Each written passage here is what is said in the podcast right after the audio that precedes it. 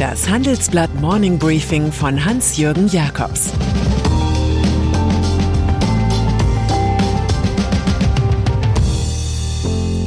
Guten Morgen allerseits.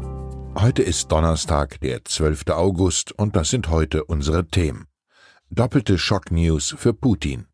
Seehofers Afghanistan-Kehrtwende und DAX-Ranking. Höttges ist der beste Rhetoriker.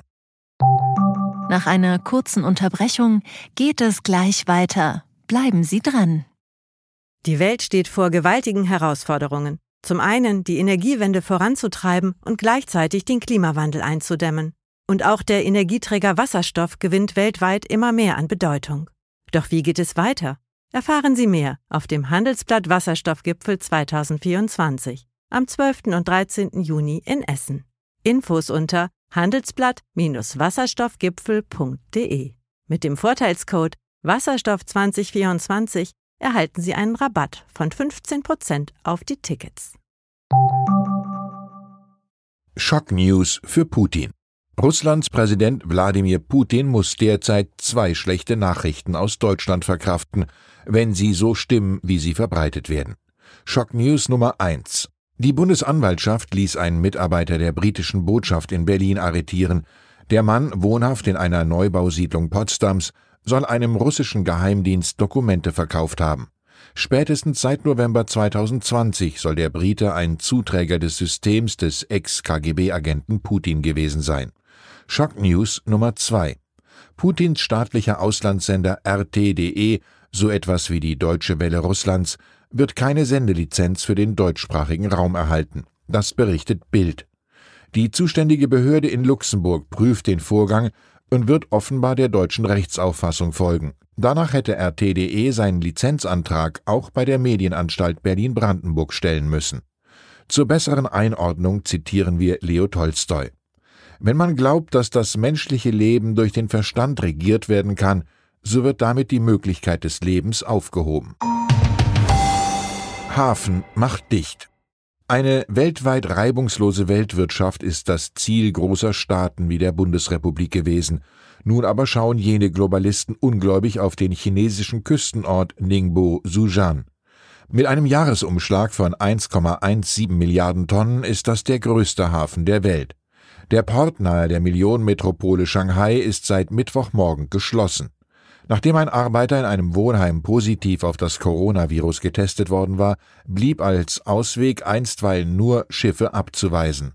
Vor Ningbo warten inzwischen 35 Containerschiffe auf die Einfahrt, in der gesamten Bucht sind es 94.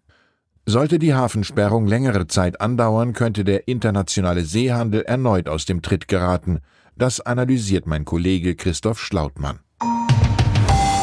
Afghanistan Kehrtwende. Das ewige Rätselhorst Seehofer CSU ist wieder in Erscheinung getreten.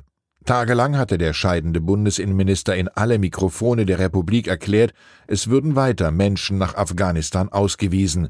Da war die Taliban schon auf dem Vormarsch. Gestern die Kehrtwende. Nun werden vorerst keine abgelehnten Asylbewerber mehr in den asiatischen Staat zurückgeschickt. Auf einmal lässt die Sicherheitslage im Land den Transport nicht mehr zu. Von der Wolte wurde ein Sprecher des Seehofer-Ministeriums kalt erwischt. Er hatte noch mittags verkündet, man sei weiterhin der Auffassung, dass es Menschen in Deutschland gibt, die das Land verlassen sollten, so schnell wie möglich. Wahlkampf.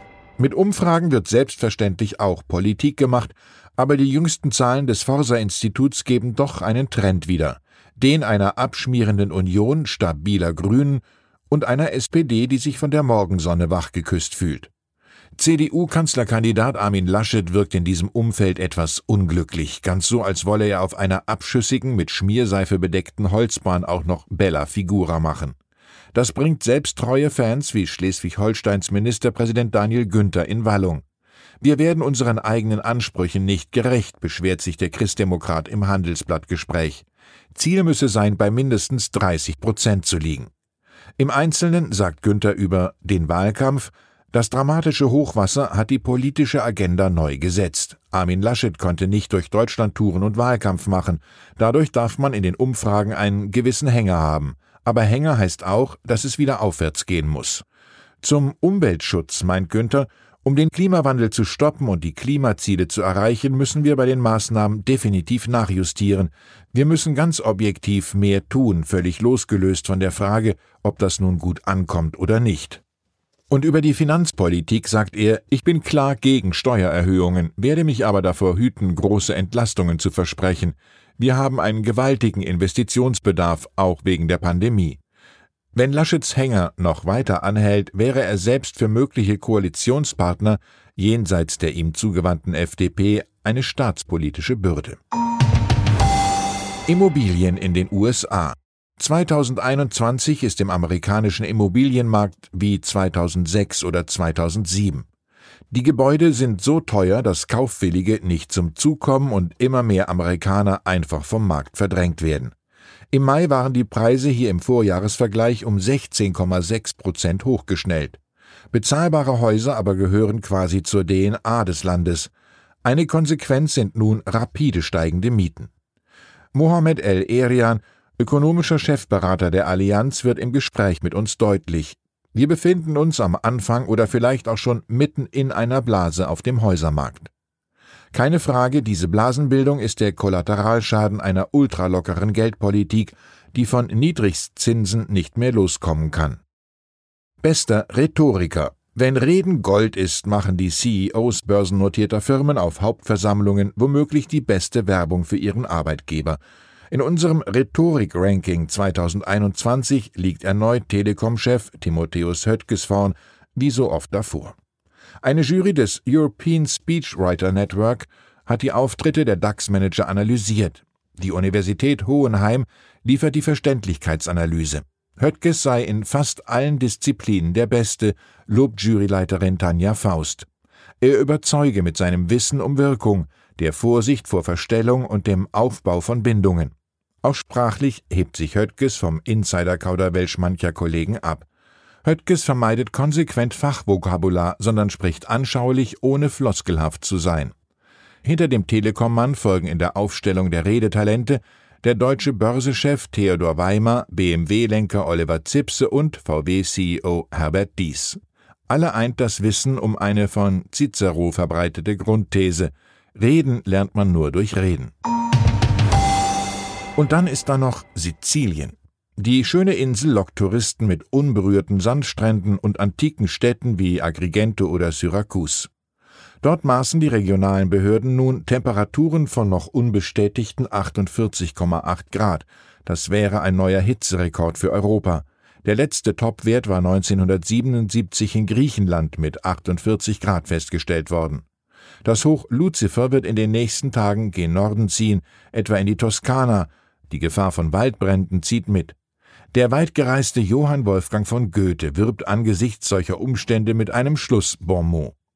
Italien ohne Sizilien macht gar kein Bild in der Seele, hier ist erst der Schlüssel zu allem. Ich wünsche Ihnen einen inspirierenden Tag mit viel Gefühl für Schlüsselereignisse. Es grüßt Sie herzlich Ihr Hans-Jürgen Jakobs. Das war das Handelsblatt Morning Briefing von Hans-Jürgen Jakobs, gesprochen von Peter Hofmann. Die deutsche Wirtschaft steht am Scheideweg. Um wettbewerbsfähig zu bleiben, müssen Unternehmen wichtige Transformationen anstoßen. Ab dem 24. April diskutiert die Restrukturierungsbranche Strategien für die Zukunft von Unternehmen. Mit dabei sind unter anderem Dr. Thomas de Maizière, Evelyn Freitag und Professor Dr. Ulrike Malmendier. Mit dem Vorteilscode Restrukturierung 24 erhalten Sie 15% Rabatt. Alle Informationen finden Sie auf handelsblatt-restrukturierung.de.